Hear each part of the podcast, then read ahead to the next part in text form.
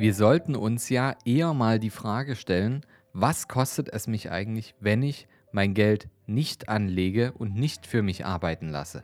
Was sind da eigentlich die wahren Kosten, bevor ich darüber nachdenke, was kostet mich meine Geldanlage? Klingt das jetzt abstrakt? Naja, wir werden das Ganze jetzt gleich mal beleuchten. Herzlich willkommen zum neuen Podcast vom Sparer zum Investor.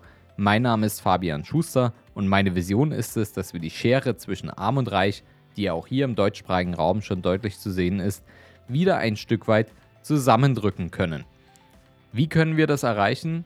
Indem wir Wissen weitergeben. Denn wenn ich jetzt hier nicht vorm Podcast-Mikro stehe, bin ich schon seit über zehn Jahren als unabhängiger Berater in diesem Bereich unterwegs mit unserem Unternehmen, der Capri, helfen wir Menschen im deutschsprachigen Raum vom Sparer zum Investor zu werden.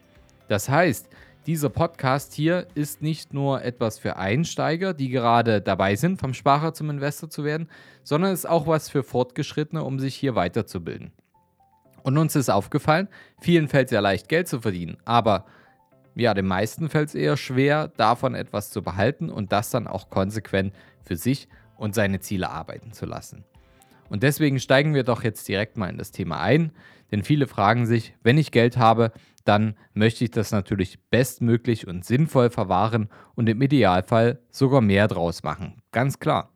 Aber viele fragen sich, wie sehen denn die Alternativen zur klassischen Geldanlage dann aus?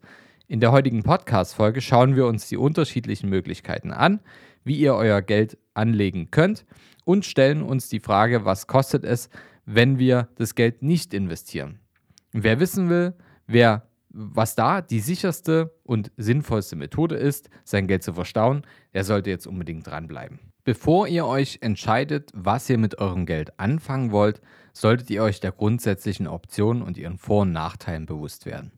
Es ist ein legitimer Wunsch, einfach und schnell ein Konto eröffnen und dann sein Geld fleißig ansparen, bis man es halt mal braucht. Ganz ohne sich den komplizierten Investitionskram und diesen ganzen Kriterien drumherum kümmern zu müssen. Doch wer sein Erspartes gar nicht investieren möchte, sollte sich ganz genau anschauen, auf was für einem Konto das Geld deponiert ist. Denn im Laufe der auch aktuell weiter anhaltenden Niedrigzinsphase haben viele Banken ihre Tagesgeldzinsen wirklich auf ein Minimum reduziert. Viele Banken bieten sogar gar keine Zinsen mehr auf das Tagesgeldkonto an. Wir sind mittlerweile wirklich bei einem historischen Tief angelangt. Ja, ist ja nicht so schlimm, mag jetzt der eine oder andere denken, solange mein Geld nicht weniger wird, oder? Doch genau da, Leute, genau da liegt der Hund begraben. Normalerweise ist das Tagesgeldkonto ja kostenlos, doch einige Banken verlangen auch dafür mittlerweile Gebühren.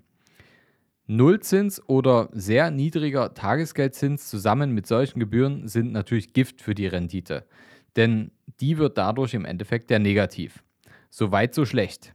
Doch was, wenn man jetzt so schlau ist und vergleicht und dann einen der Top-Anbieter findet, die einen absoluten Knüllerzins von 0,3% zahlen? Dann kommen bei einer hinterlegten Summe von 10.000 Euro nach einem Jahr immerhin 30 Euro dazu. Eigentlich ja nicht verkehrt, wenn da nicht noch die Inflation zu berücksichtigen wäre.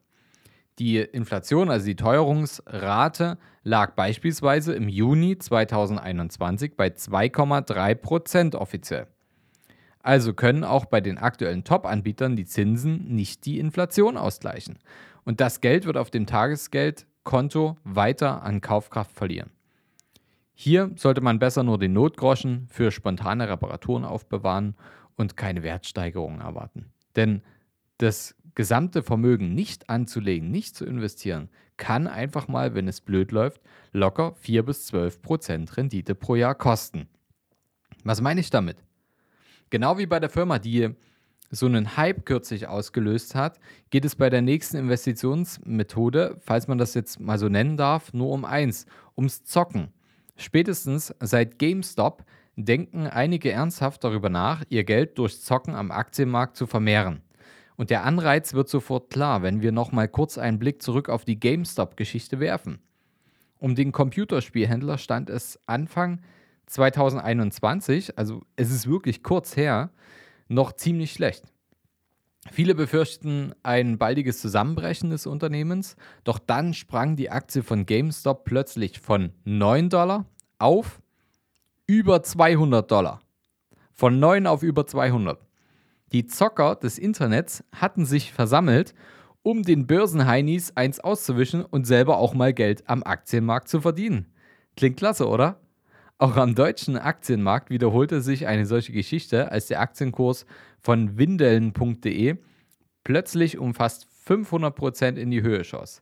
Was man allerdings berücksichtigen sollte, wenn man sich vorstellt, wie man sein Geld nur mit dem Kauf einer einzelnen Aktie in 0, nichts verfünffacht hat, dass es quasi unmöglich ist, so etwas vorherzusehen und dass es genauso 0, nichts auch verpuffen kann.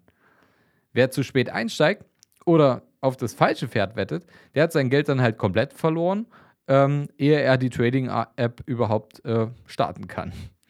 Klar, man kann äh, den Aktienmarkt zum Zocken nutzen und mal seinen Spaß haben, aber genauso gut kann man auch ins Casino gehen und sein Geld auf die Null setzen. Der Unterschied in, ins Casino äh, nimmt man meistens nicht sein ganzes Erspartes mit, oder? Also bitte auch auf dem Aktienmarkt nicht alles auf eine Karte setzen.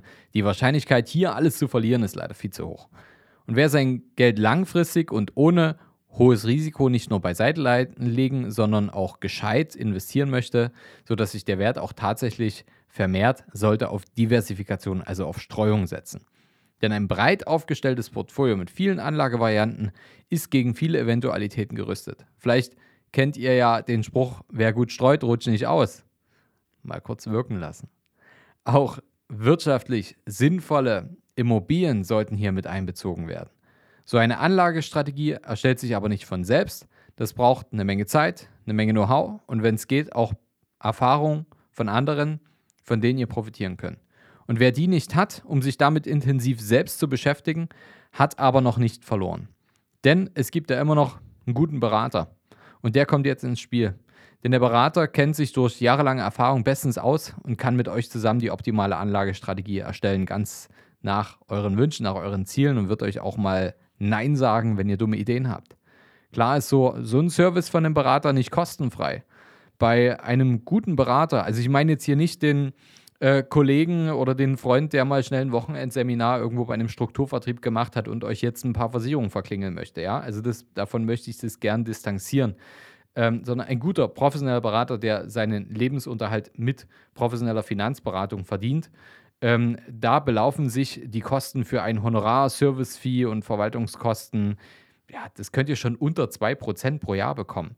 Das heißt, wenn die Märkte natürlich deutlich mehr erwirtschaften, dann habt ihr immer noch Gewinn und eine gute Beratung.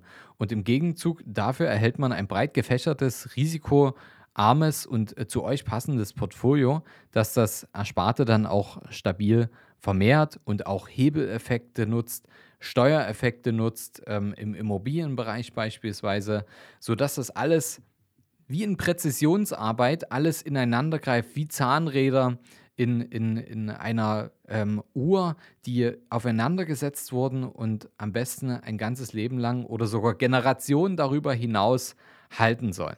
Das ist das, was ihr bei einem guten Berater bekommt und das zu einem verhältnismäßig, aus meiner Sicht, ähm, günstigen Preis, denn es geht ja immer darum, ja, kann ich durch das Know-how, die Erfahrung, die Möglichkeiten von einem Berater mehr verdienen, als wenn ich es nicht hätte. Und das ist definitiv der Fall. Das ist deutlich mehr das, als wir bei unseren vorherigen Beispielen auf jeden Fall erhalten. Also schaut euch mal genau an, wie viel Geld auf eurem Tagesgeldkonto liegt. Und wenn ihr euch jetzt fragt, wie kann ich das jetzt sinnvoll umwandeln und euch fehlen aktuell die Lösungen, dann tragt euch gern für ein kostenloses Erstgespräch bei uns ein. Ich verlinke euch hier unser Kontaktformular mit in den Show Notes. Und wenn euch die Folge gefallen hat und was gebracht hat und weitergebracht hat, dann teilt sie auch gerne und hinterlasst uns eine Bewertung bei Apple Podcasts, denn das ist unheimlich wichtig, damit wir hier mit unserer Vision fortfahren können und noch viel mehr Menschen zeigen können, wie man vom Sparer zum Investor wird und bessere finanzielle Entscheidungen trifft. Nächste Woche gibt es wieder eine spannende neue Folge. Bis dahin, euer Fabian.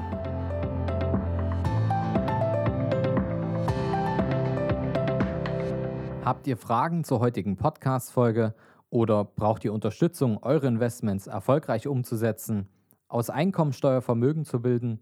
Wünscht ihr euch eine neutrale zweite Meinung zu eurer bestehenden Altersvorsorge oder wollt ihr eurem Depot mal so richtig Aufwind geben? Dann vereinbart ein kostenloses Erstgespräch unter kapitalreinvest.de slash Kontakt und wir schauen, wie wir euch helfen können und welche Investmentstrategien sich am besten für euch eignen. Den Link zur Kontaktaufnahme findet ihr auch nochmal in den Show Notes.